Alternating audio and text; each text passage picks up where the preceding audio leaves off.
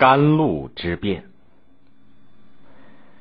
唐宪宗平定淮西以后，变得骄傲自大起来，开始信奉神道，下诏求能炼长生金丹的方式。公元八二零年，他服了金丹以后，脾气变得暴躁不定。宦官因而常常被认为有罪而处死，不多久他就暴死于宫中。唐宪宗虽然平定了藩镇之乱，但对宦官一直是信任并依靠的，所以宦官的势力很大。宪宗死后，宦官王守成、陈弘志擅自立李恒为帝，这就是唐穆宗。穆宗病死以后。他的儿子敬宗只做了一年皇帝，就被宦官杀了。王守成等人又迎立李昂为帝，这就是唐文宗。文宗即位以后，王守成因为拥戴有功，由枢密使升为骠骑大将军。表面上，文宗对宦官加以恩宠，但是内心里非常恨他们。特别是看到杀害宪宗的凶手还没有被惩治，宦官们却权力大到可以任意弑杀拥立皇帝，文宗心里更加不能忍受。公元八三一年，就是太和五年，文宗曾与宰相宋申锡密谋如何剪除宦官，可是秘密却为京兆尹所泄露，宋申锡因此被贬，计划也失败了。但文宗不甘心，仍然在悄悄的物色能够帮他除去宦官的人。两年以后，文宗患病，嘴里说不出话来。王守成推荐了他手下的官员郑注给文宗看病。郑注早年以行医为业，那年他到咸阳的时候，襄阳节度使患了病，他给襄阳节度使使用了偏方，服用以后十分见效。就让他留下来做官，军政之事都让他参加决定。通过襄阳节度使郑注，又认识了王守成。王守成调到内廷以后，郑注也随着来到京师。文宗服了郑注的药也很有效，于是郑注又得到了文宗的宠信。文宗憎恨宦官，但是经过太和五年的失败。他不敢向朝中大臣明说这件事情。郑注深知文宗的心思，常常秘密为文宗献计，又向文宗推荐了进士李训。文宗见李训仪表堂堂，善辩论，多有手腕，十分高兴，对他越来越信任。李训、郑注对当时的朝政都很有自己的见解，能够准确的指出政治当中的弊病和症结。加上他们又是王守成推荐的，不会引起宦官的怀疑。文宗便与他们密谋除掉宦官的计划。他们认为可以利用宦官之间的矛盾，采取分化瓦解、以毒攻毒的方法除掉宦官。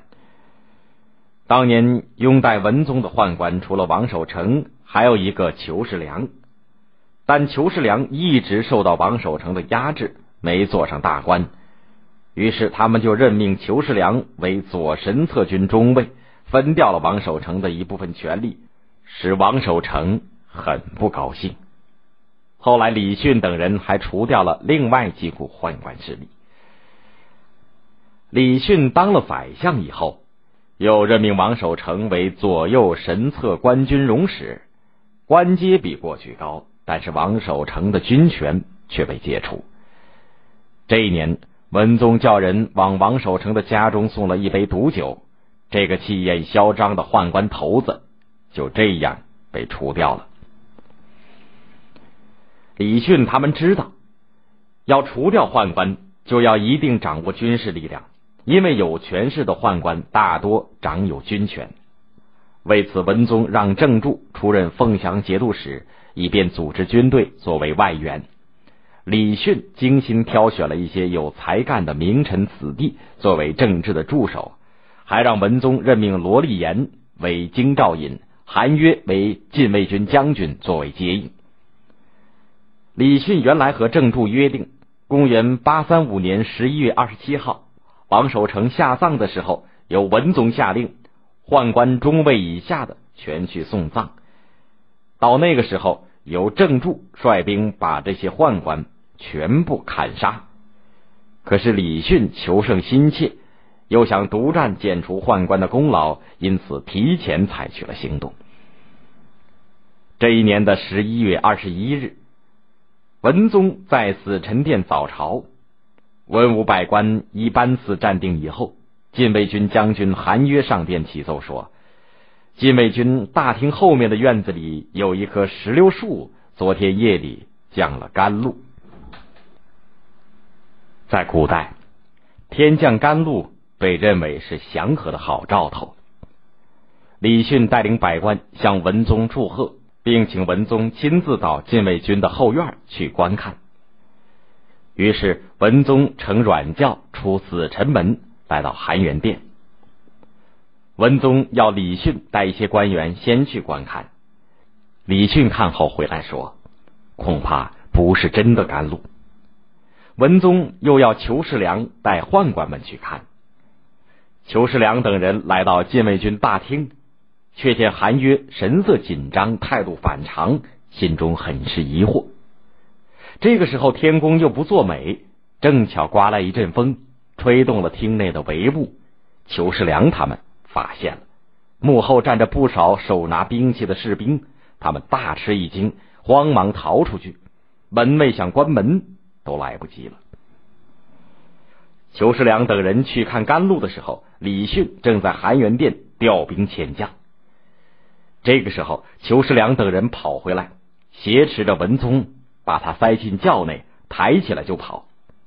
李训大叫：“保护皇上的成语，每人赏钱百千！”于是禁卫军们都冲了上去。裘世良见情形危急，就朝近路、朝内廷跑去。